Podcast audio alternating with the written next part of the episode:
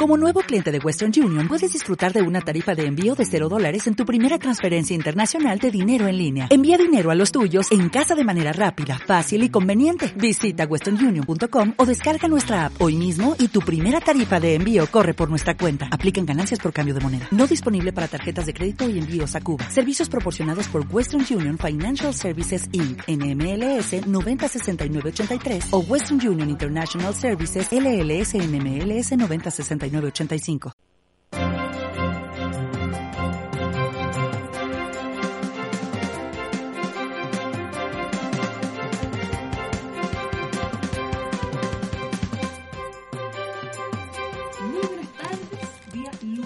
7 de agosto. Estamos comenzando una nueva semana junto a Tomás Flores y Fernando Zavala en Buenas tardes, Mercado.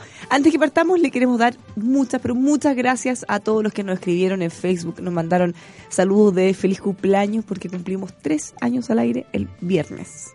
Los invito también a que nos vean en Facebook, en El Conquistador FM. Ahora sí, me cansé de hablar tanto. Ahora estamos Tomás. como, como viejos, además, estamos como grandes, tres años y... Tres años y un día. no, tres años y un día otra cosa, pero... Pero tres años y un día, más de tres día. años, ¿ah? Sí, Eh, en estricto rigor, tres años y un día. sí, claro. Pero muchas gracias también a todos los que nos escuchan y que podamos estar aquí frente a ustedes Oye, tiempo. déjame hacer un breve paréntesis para partir con un tema que eh, tiene que ver con economía y con política, pero, mm, pero es como esos temas no tan tradicionales. Que, fíjate que hay un enredo más o menos importante en el fútbol, ¿ya? Eh, pero desde el punto de vista económico de eh, lo que significa nuestro fútbol criollo. ¿Y las ¿ya? restricciones? ¿A eso te refieres? Para Claro, poder estar en, el una fútbol- división o no. Efectivamente. Y, y a, y a nuestros auditores que no están familiarizados con, con cómo se maneja el fútbol, bueno, le- les contamos que en Chile hay dos divisiones profesionales, ¿ah? que son la primera A y la primera B, eh, que tienen, la- además de- del hecho de, de tener carácter profesional y tener en el fondo un estatus mejor, tienen la gran, gran gracia de que los recursos del canal del fútbol, o sea, los- la, la recaudación que tiene el canal del fútbol y los pagos que hace, eh, se van a los clubes que, están, que son parte de esas dos divisiones y solo de esas dos divisiones. Entonces, es ahí el atractivo de pertenecer a estas dos eh, primeras divisiones. Y fíjate que el, el enredo se genera porque hay un club que ganó lo que antiguamente se denominaba la tercera división, que hoy día se denomina segunda división, que es el club de Barnechea. Eh, y eso obviamente le da el derecho a acceder al- a, a las series profesionales del fútbol, pero que él reclama que para entrar a, la- a las series profesionales no basta con ganar la categoría inferior, sino que además la NFP le está exigiendo un pago de 50.000 UF. Para, que, para tener una idea, 50.000 UF... 50.000 UF. 50.000 UF son como 1.500 millones de pesos de ese orden de, de magnitud, ¿ah? Eh, en número grueso. Y ellos dicen que esa barrera es una barrera, eh, un obstáculo eh, ilegal que, que en el fondo afecta la competitividad y, y- y ellos fueron a reclamar a la Fiscalía Nacional Económica y ellos acusan... Bueno, y ahí entra la economía. Claro, que. Hay corrupción del otro. Ellos acusan que en el fútbol hay una colusión y que hay un cartel de los, de los clubes que están en primera división hoy en día que impide que nuevos clubes eh, ingresen a las divisiones mayores del, del fútbol. Y hasta ahí uno dice, bueno, este es un problema entre privados, eh, que nos metemos nosotros. Pero el problema es que eh, la FIFA, que es el ente regulador del fútbol a nivel mundial, no permite que eh, autoridades que no sean la, la Asociación de Fútbol Local interfieran en el desarrollo de eh, los campeonatos y las condiciones que tienen los clubes. Entonces, o sea, no estaría de acuerdo con que haya una intervención o un pronunciamiento de la Fiscalía Nacional Económica. Efectivamente, entonces si la Fiscalía Nacional Económica se mete en este cuento y obliga a la NFP, por ejemplo, a aceptar a este club, o a- va a tener un problema con la FIFA que podría llegar a que la FIFA incluso evalúe la posibilidad de que Chile, por ejemplo, no pueda jugar el Mundial o que lo No, no, no, desvincule. puso Pero te fijas la vuelta larga y que eh, nos tiene hoy día eh, cerca, no, no digamos al borde ni, Pero nada, pero, pero con posibilidades de terminar fuera del Mundial por un problema económico entre los clubes en Chile. Así es la vida ah, en todos lados. pero se ¿y ese, ese monto que tienen que pagar, ¿qué- qué- cuál es el- la razón que se aduce para ello? Se aduce que es la cuota de incorporación a la, a la- al fútbol grande, digamos. ¿ah? Que todos los clubes lo pagaron y que de alguna manera es como la ficha de entrada para ser parte de eh, la primera división, primera A o primera B. ¿Qué te parece eso? Que se cubre? Porque además, a ver, como dices tú, eso ellos lo, lo califican como dumping de alguna manera, Claro. porque los equipos grandes pueden pagarlo y los chicos no. Efectivamente. Eh, porque ya el solo esto al final es como un círculo vicioso o virtuoso en algunos casos, porque si tú tienes muchos recursos puedes traer mejores jugadores, puedes tener mejores resultados y mantenerte siempre en esta categoría y, y en el top. Pero los equipos pobres, los equipos que no tienen ni uno, todos los conocemos, andan juntando chauchitas, andan formando jugadores desde chicos y los pueden retener el poco tiempo posible hasta que se muestren porque siempre que sale una figura se va a lo grande al final. Entonces, más encima ponerle esta restricción, Y, claro, porque uno cuando se, se une a un club hay una cuota de incorporación.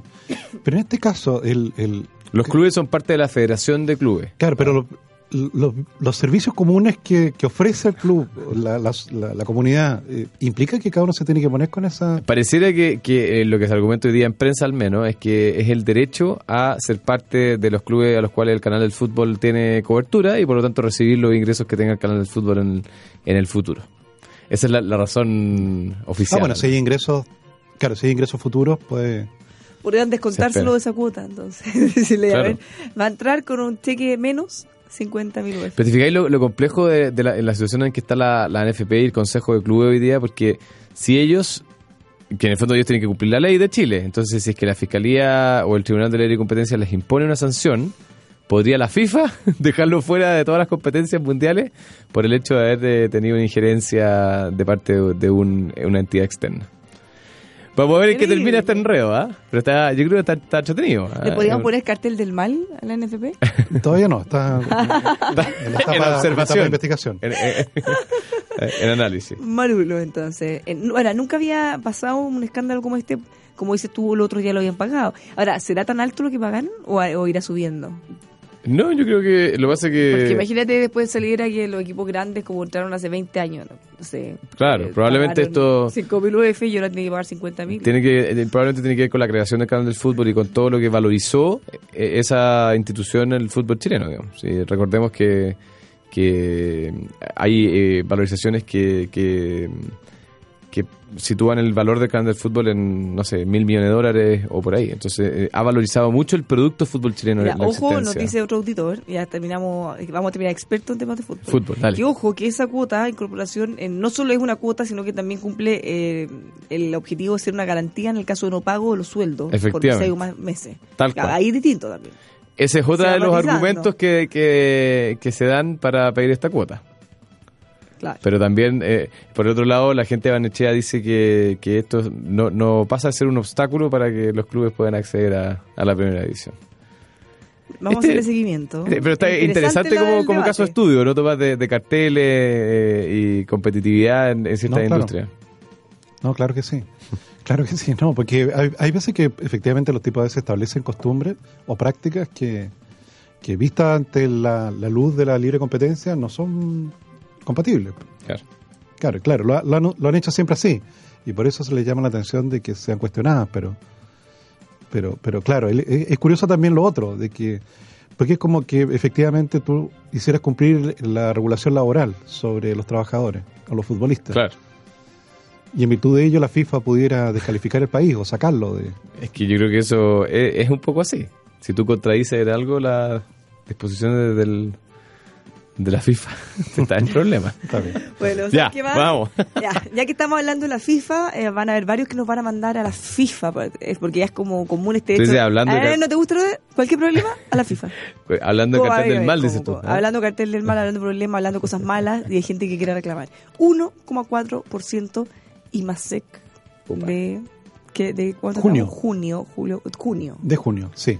¿No te gusta? A la FIFA. Digámoslo des- despacito, despacito. A la FIFA. Chiquitito. Bueno, hoy día a las ocho y media el Banco Central reportó el crecimiento económico de junio de este año con un resultado de 1,4% de aumento con respecto igual mes del año anterior.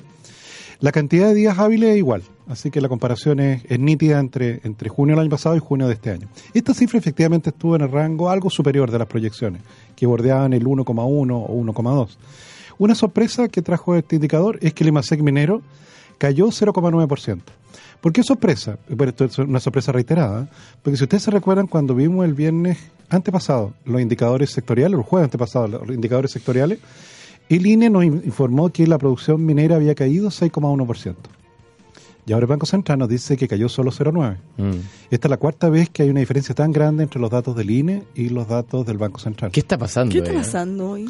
No, es, como digo, es curioso porque e- efectivamente como, como la caída de la minería fue más baja de lo que creíamos, claro, el IMASEC resultó un poco más alto. Ahora, el IMASEC no minero, que el resto de la economía, cerca del 85% de, de la economía, creció 1,6%, que anda por ahí con los datos anteriores. Eh, esto dice, está el incremento de los, de los servicios y, de la, y del comercio. Con eso se compensó en parte la caída de la construcción y de la industria manufacturera. Y tú sabes que, bueno, con estos datos, el, bueno, el primer trimestre del año ya sabíamos, crecimos 0,1%.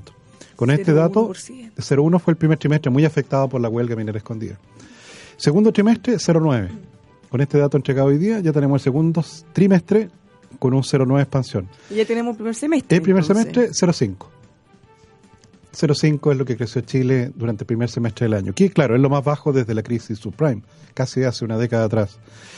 Mira, para poder cumplir la estimación del gobierno de crecer 1,5, Deberíamos crecer 2,5 todo lo es, que queda. claro, y eso es, más difícil, claro. Por eso es que yo creo que... O sea, saltar de 0,5 a 2,5. Es muy difícil. Entonces, por eso es que yo creo que el escenario más probable es crecer entre 1,2 y, y 1,3. Yo creo que por ahí, por, por ahí va a estar probablemente el crecimiento para este año, dado que, claro, no es muy fácil lograr un repunte muy significativo en los meses que quedan del, del año. Hay sí, para, para el sector de la minería, buenas noticias. ¿ah? Eh, eh, Es decir, ese, el precio del cobre que lo hemos ido reportando todos los, todos los días y que hoy día llega a 2 dólares 91, ya logró, muy buen precio, ya Muy logró un buenísimo. efecto. Déjame mirarlo por acá. 2,91. ¿Cuándo lo hubiéramos pensado hace unos meses? No, claro, Que estábamos rozando los 2 dólares. Déjame ver. Esto provocó eh, que la cartera de proyectos mineros, que es una estimación que hace Colchilco, esa cartera de proyectos mineros es como, como dice su nombre, todo el listado de proyectos que están en ciernes, digamos que están ahí, ahí para echarse a andar, Están como a la espera que están como a la espera. de la buena noticia para el vamos. Claro, tú sabes que el año 2013 esa cartera de proyectos de inversión era 112 mil millones de dólares. El año 2013.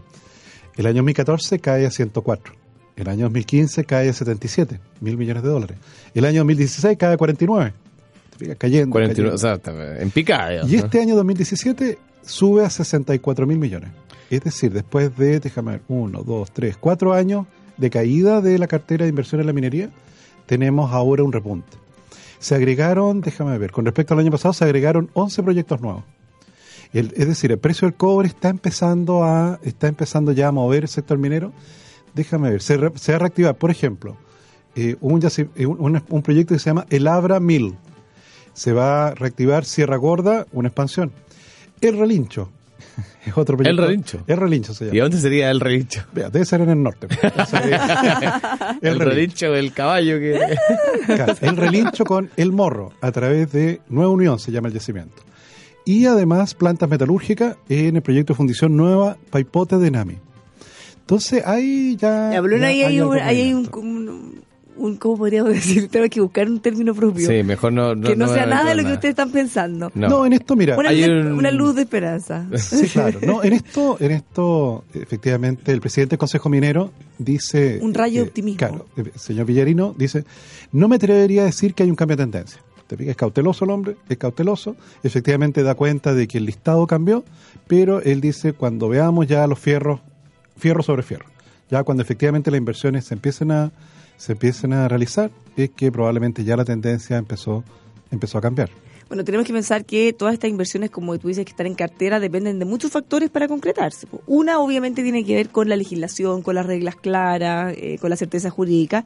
Y otra tiene que ver, por ejemplo, en este caso, con el precio del cobre.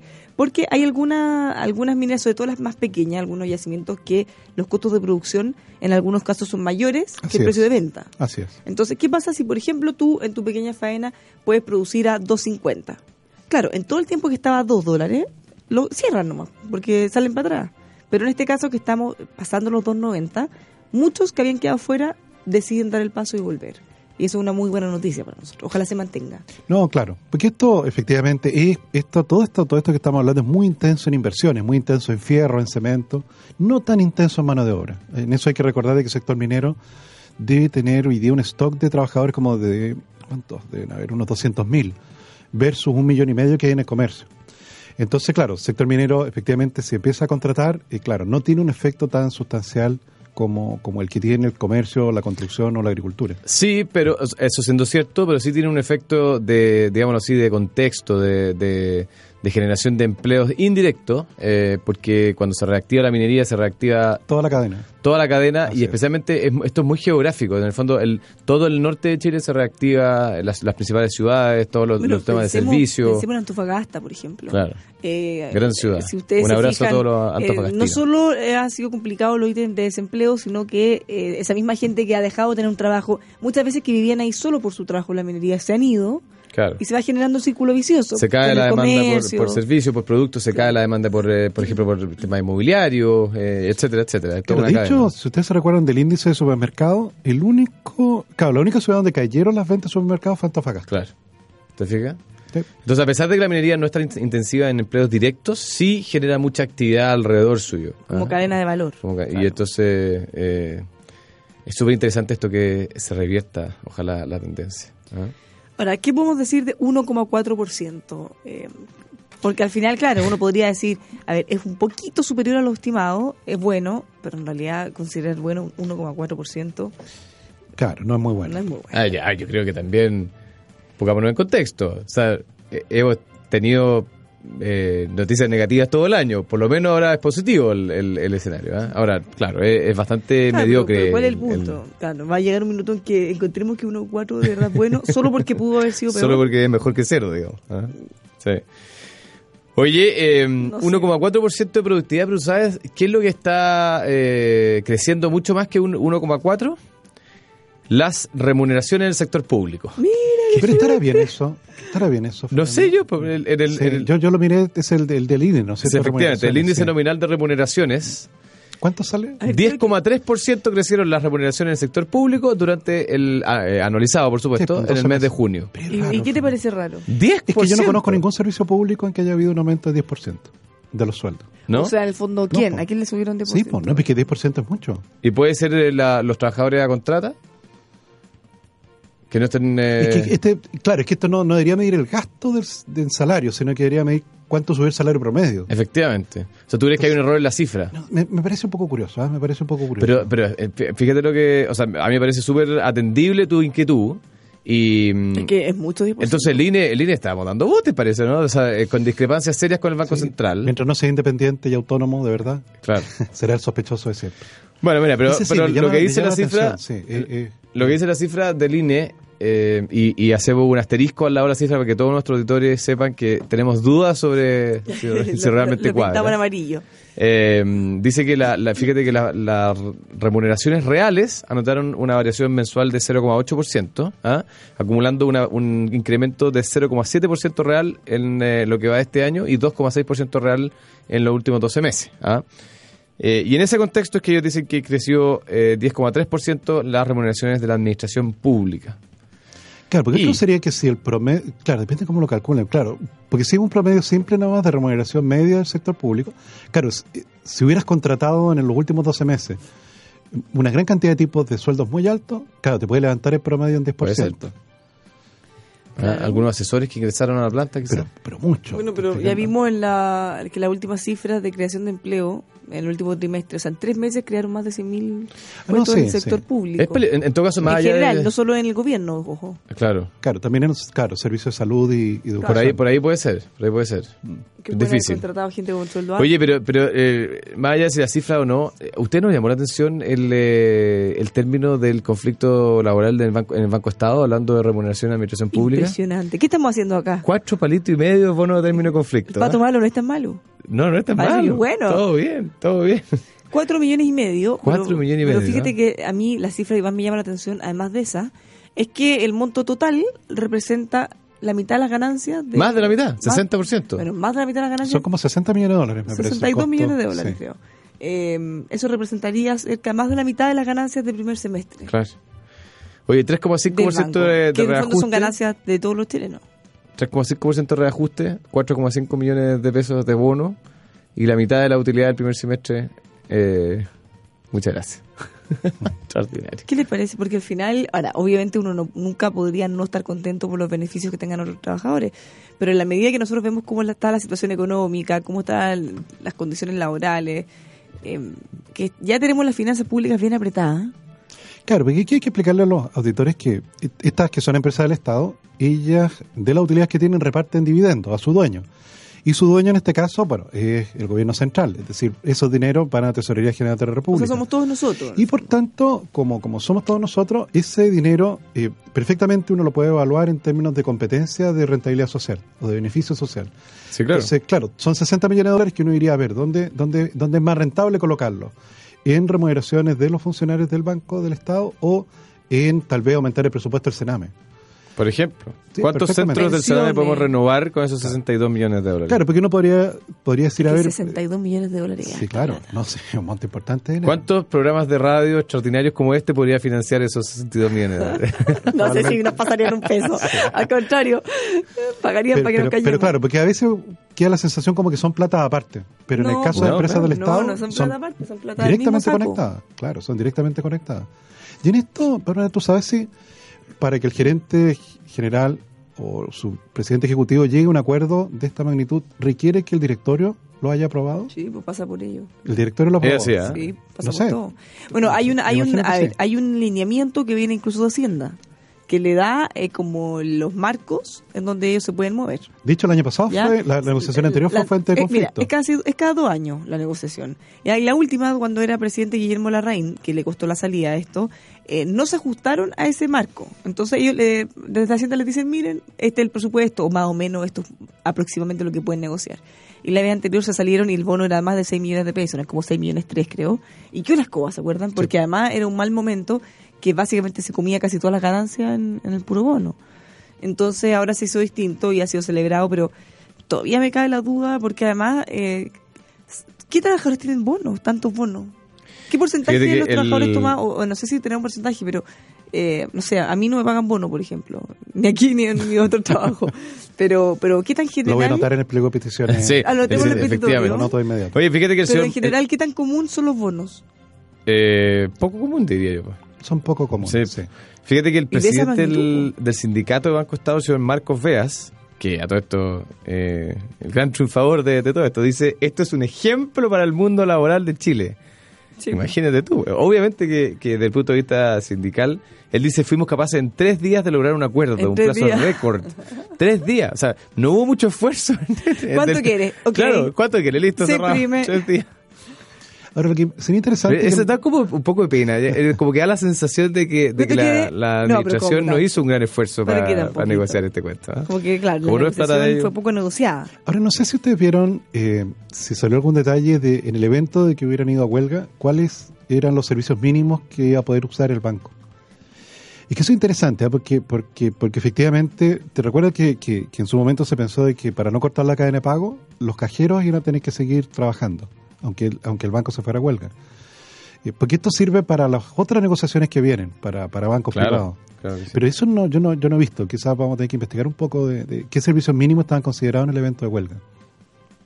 No, pero eh, hay harto conflicto ahí, eh, no va a ser tan fácil. Pero saben que hoy día me llamó la atención una columna, mira, la voy a buscar para que la comentemos, eh, del subsecretario del Trabajo, justamente haciéndose cargo de estas advertencias que se habían hecho respecto desde el mismo gobierno y desde varios analistas que se iba a judicializar mucho las relaciones laborales. Él, él lo desmiente. Pero antes que eso, mejor le voy a dar un par de consejos, lo dejamos instalado para la pausa, para la vuelta a la pausa. Si usted quiere tener más y mejores negocios, qué mejor que certificar las operaciones de su empresa con ASR Certificaciones. Lo van a poder encontrar a lo largo de todo el país, en cualquier lugar van a llegar. Sobre todo si es pyme, hay planes especiales para ustedes. ASR certificaciones.cl eh, lo pueden encontrar ahí, como les decía, a lo largo de todo el país. También le comento de HyundaiCamiones.cl que tiene una tremenda promoción para que usted pueda renovar la flota de camiones. Busque la información en HyundaiCamiones.cl porque incluso si compra un camión por un precio bastante razonable, le dan una carrocería en algunos eh, productos para que usted pueda renovar su flota con los mejores camiones, los de menores costos operacionales. Obvio que estamos hablando de Hyundai Camiones y Buses. Nos vamos a una pausa, no se mueva de eh, Radio Conquistador, ya estamos de vuelta con más Buenas tardes Mercado junto a Tomás Flores y Fernando Zavala.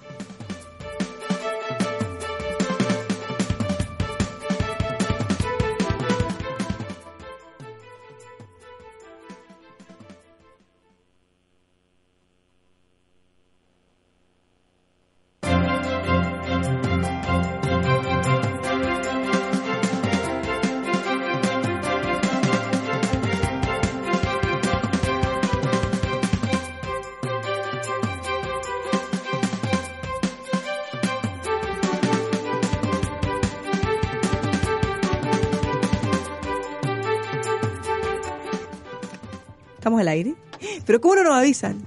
¿Qué significa esto? Espero, espero, Hay una, hay una que, señal acá que dice... espero que no hayamos dicho nada de lo cual eh, tengamos que arrepentirnos. Ya estamos ante, de vuelta. Ante tribunales. Nunca, nunca estamos de acuerdo o casi no, yo no, no estoy de acuerdo con lo que digo eh, fuera del micrófono. No, y en el micrófono tampoco. ya. Voy a hacer como que no, no pasó esto, vamos a empezar de nuevo. Ya estamos de vuelta en Buenas tardes Mercado, junto a Tomás Flores, Fernando Zavala, Bárbara Briseño, quien le habla. Habíamos dejado anunciado antes de irnos a la pausa eh, una entrevista del subsecretario del Trabajo, ya eh, Francisco Díaz, en que él dice que el fantasma de la judicialización lisa y llanamente no se ha dado. Ahora, él, él dice que en realidad son solo cuatro, a ver, eh, habla de cuatro casos en tribunales. Pero, ¿cuánto Sí, tiempo lleva en dos meses de, tres meses de, de ley.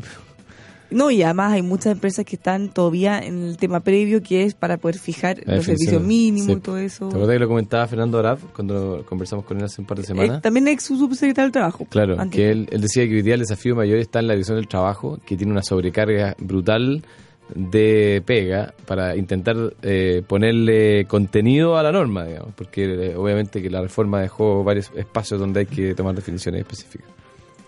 ¿No les parece que es un poco apresurado? Hacer un juicio como ese, sí. Sí, porque, Sí, claro. o sea, para bien o para mal. po.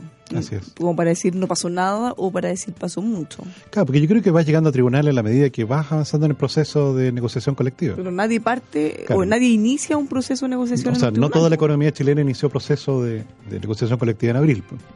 Hay secuencias para ello. No, pues, y- y- e incluso en la empresa que le tocaba el proceso tampoco parte con un eh, con un problema judicial. O sea, la idea es que tratan de llegar a acuerdos por las buenas y en la medida que va avanzando el proceso probablemente pueden terminar en, en los tribunales. Raro. Raro, raro, raro. No, apresurado. Sí, apresurado, más que más que raro quizá. Que, que, bueno, que también debe ser por la presión que se ha generado por este tribunal que se declaró incompetente, ¿se acuerdan? Así poquito? es. Entonces hay, hay mucha inquietud. Claro. que quizás juicio de la autoridad es, es media injustificada.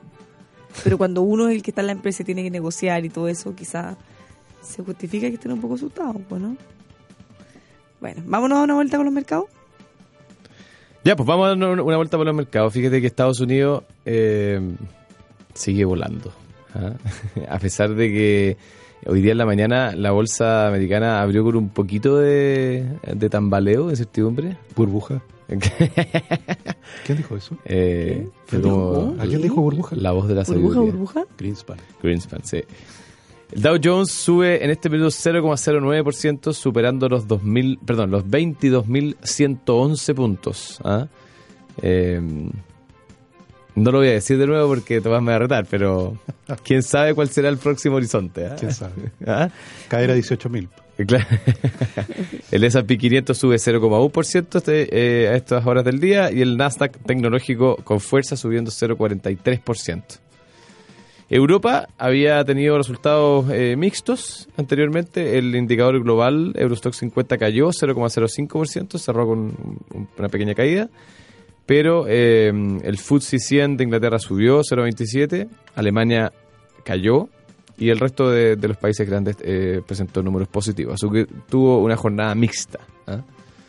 Esto, eh, hoy día salió ba- bastante en prensa que mm, el presidente francés parece que está terminando su luna de miel, como le dicen. ¿ah? Ya, ya, no, ya no, está todo el mundo convencido de que, era lo mejor. Eh, yo también creo que hay un poco, o sea, hay un poco de sobrereacción en, en el mensaje inicial de que era todo perfecto y también hay un poco de sobrereacción en que esto está cayendo. Si los presidentes tienen un, ritmo, un periodo de ajuste, como le llaman, ¿ah? Eh, una vez que terminan los primeros, no sé, un mes, dos meses de gobierno, en general se produce un ajuste en la expectativa y, y empieza lo que es la- el trabajo real. Entonces, Sobre todo cuando tienen que tomar medidas impopulares. No Claro. olvidemos la reforma laboral que está llevando a cabo también, eh, que obviamente va en la línea contraria a lo que un sindicato quizá o los Claro. trabajadores esperarían en cuanto a aumentar los beneficios o restringir sí, en este caso. así que yo, también, yo creo que también he apresurado a hacer un juicio sobre Macron todavía. Estamos moderados hoy día. Estamos- Moderación es la palabra. El 1,4 subió de verde es apresurado. Más bien mediocre, juicio. pero... Está bien. Eh, en este contexto es que los commodities están también mezclados, ¿ah? porque afortunadamente en el caso del cobre sigue subiendo. Y en la mañana, déjame ver, está en 2 dólares 88 y en este momento en 2 dólares 91. Entonces Entonces, subiendo casi 0,8%. Y el petróleo cayendo. Eh, Recuerden que la reunión de cartel del mal partió hoy día y termina mañana.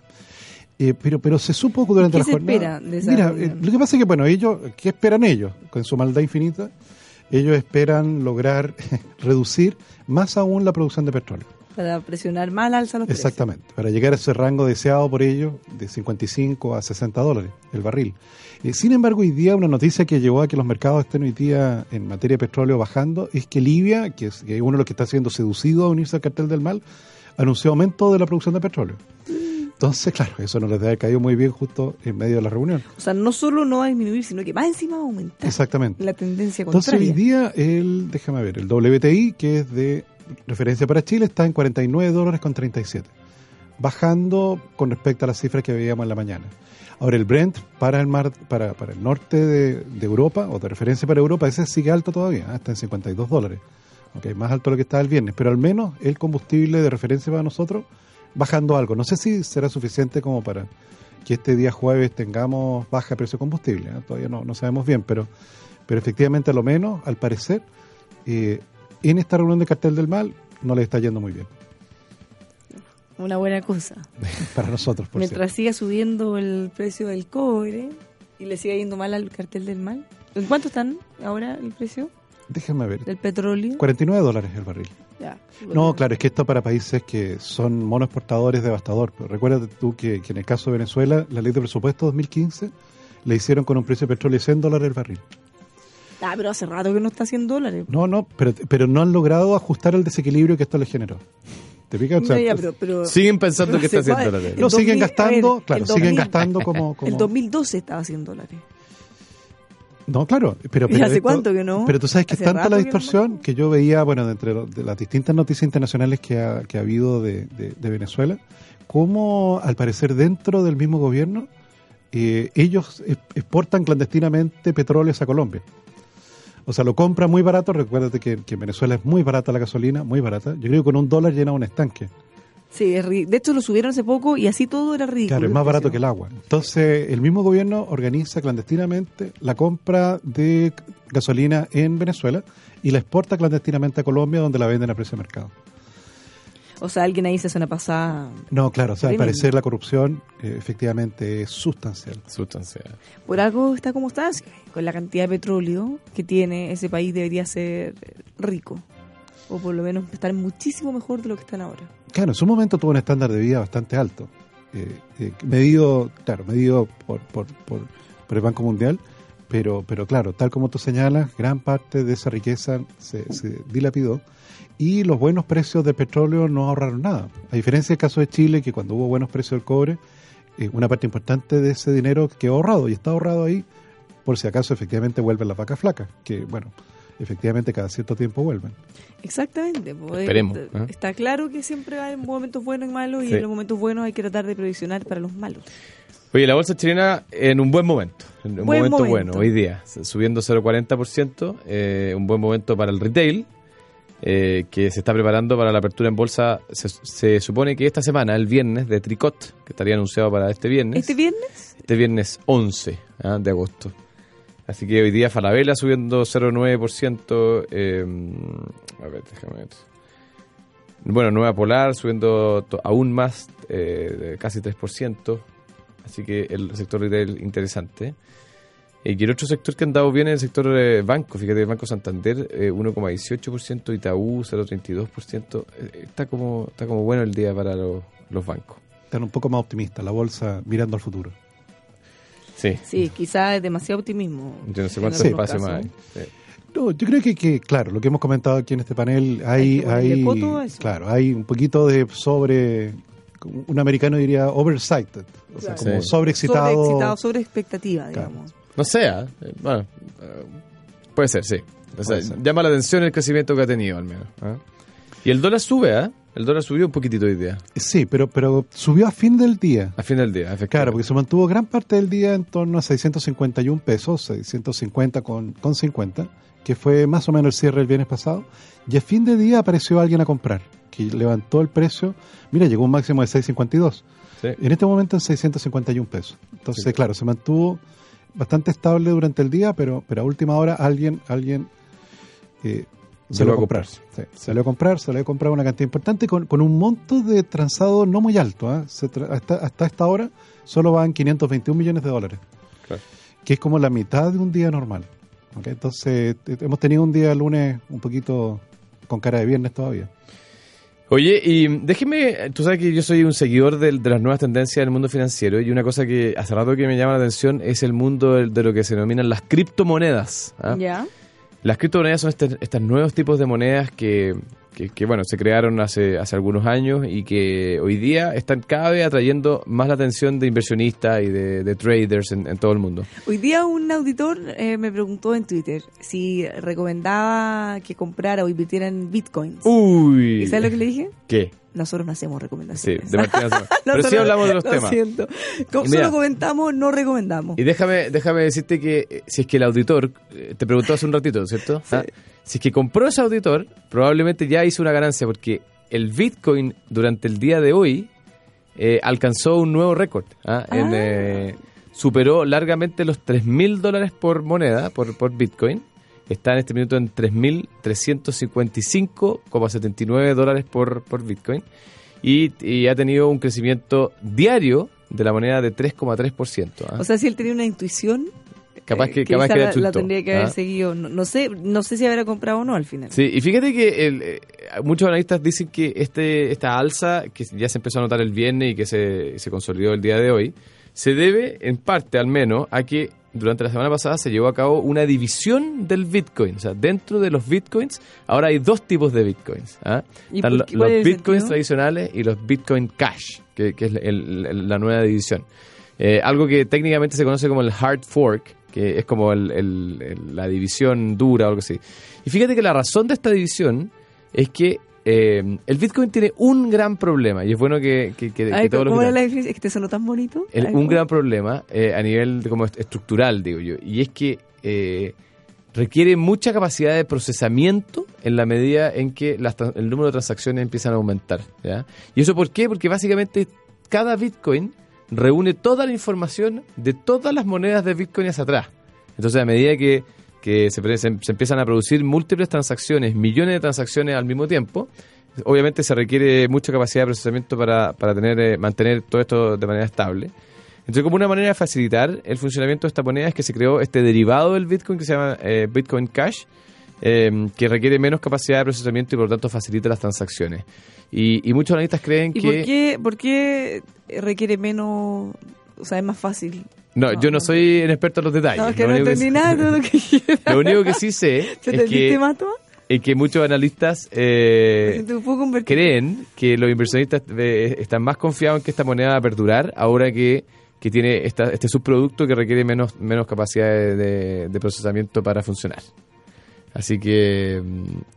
Buena noticia para los que tienen bitcoins al menos. ¿ah? ¿Tú tienes Pero- bitcoin? Bárbara? No tengo. Pero salió una otra moneda que quiere hacerle competencia, ¿no? Hay varias. Ah, ok. E- e- Ethereum es la otra Eso, eso eh, que es muy popular, que también ha subido bastante de precio en los últimos días. Es como una montaña rusa esto de precio, ¿ah? Sí. Ya, pero un auditor que esté escuchándonos. Ya. ¿Qué es el Bitcoin, Detes? ¿Qué es eso? Porque quizás, eh, obviamente, no todo... ¿Qué es el Bitcoin? ¿Qué es eso? ¿Qué es eso y para Fíjate qué que sirve? en, eh, Yo creo que se pueden preguntar, ¿qué es ¿Ya? y para qué sirve?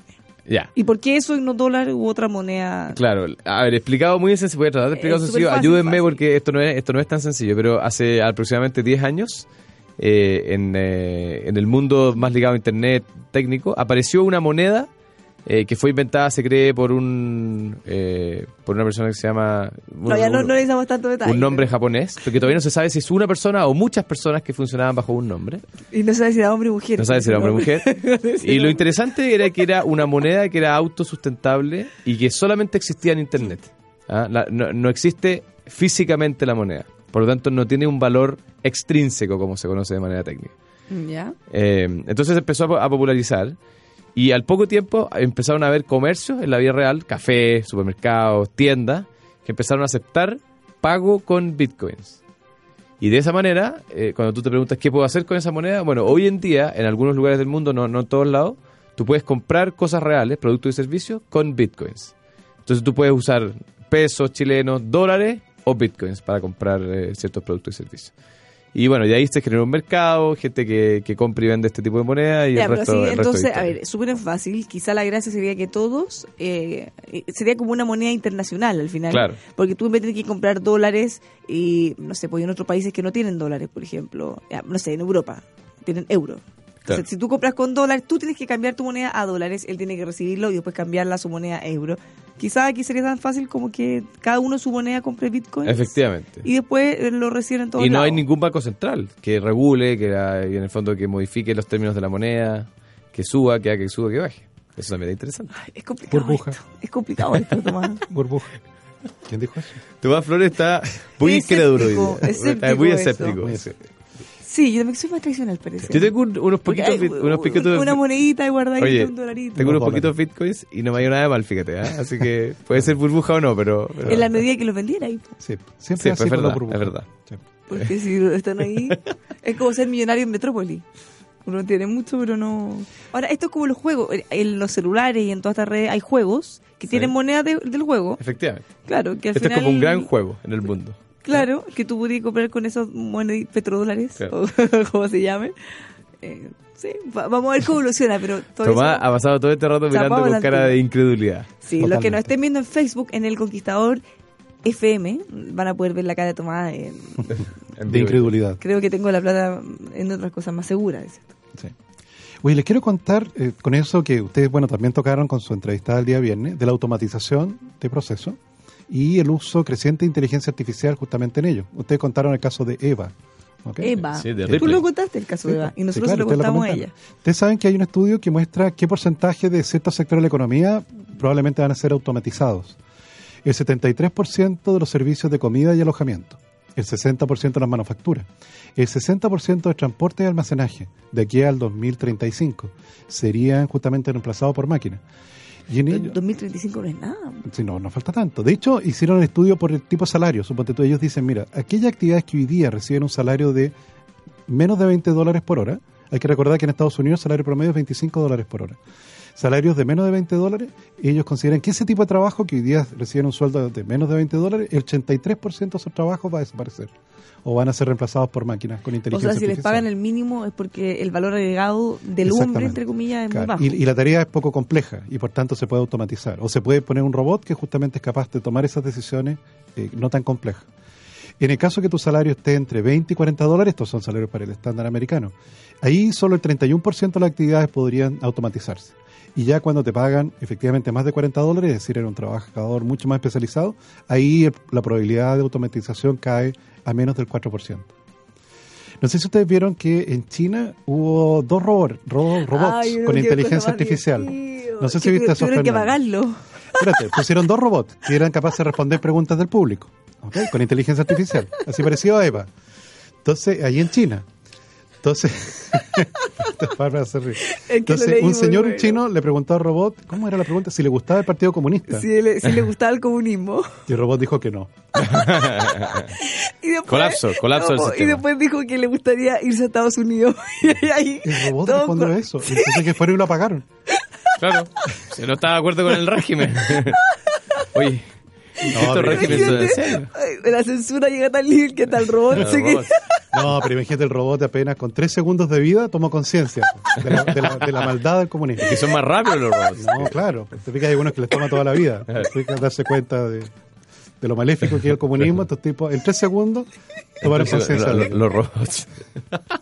Son No, muy notable. Robots muy conscientes. ¿ah? Claro, la policía política llegó y lo apagó de inmediato. Se acabó. Aunque usted sea se- señor robot, usted no por el hecho de ser robot tiene derecho a opinar lo que quiera. No sé.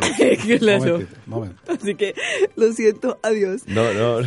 Bueno, le queremos contar que si usted no es robot y tiene problemas dentales, por ejemplo, no llegar y echarse un poquito de aceite ni nada, no, hay que hacerse ahí un tratamiento de calidad, pues qué mejor que ir a la clínica del doctor Rodrigo Prieto, que tiene más de 25 años al servicio odontológico, dedicándose a tratamientos de alta complejidad en distintas especialidades, pero lo mejor todos los tratamientos de primer nivel a un precio accesible. Así que no se deje estar, llámelos al 22-954-2366 o los puede visitar en doctorprieto.cl. También como comentábamos en el programa anterior con nuestra invitada de la Cámara de Comercio de Santiago, el comercio electrónico ya está, pero llegó para quedarse, cada día es más importante que usted pueda estar arriba comercializando sus productos. Por eso le presentamos un potente software eh, que lo maneja Planen e-commerce para que usted pueda subirse y expandir su negocio de internet, incrementando sus ingresos, vendiendo online. No se preocupe si usted no tiene idea de tecnología, porque esto se lo van a hacer muy fácil, sin ningún problema. Más información, visítelos en planen.cl o nos puede llamar al 22 235 4348. Ya nos tenemos que ir, estaba muy entretenida. Nos van a pagar. Nos vemos mañana. Tenemos un invitado interesante al área agrícola. Sí, pues porque sabemos que nos escuchan mucho Sí, en, en el campo agrícola, así que vamos a ver eh, algo que les va a interesar muchísimo. Tomás Flores, Muy buenas Fernando tardes. Zavala para el diseño, quien le habla, lo dejamos hasta las 5 por lo opuesto. Chao. Nos vemos.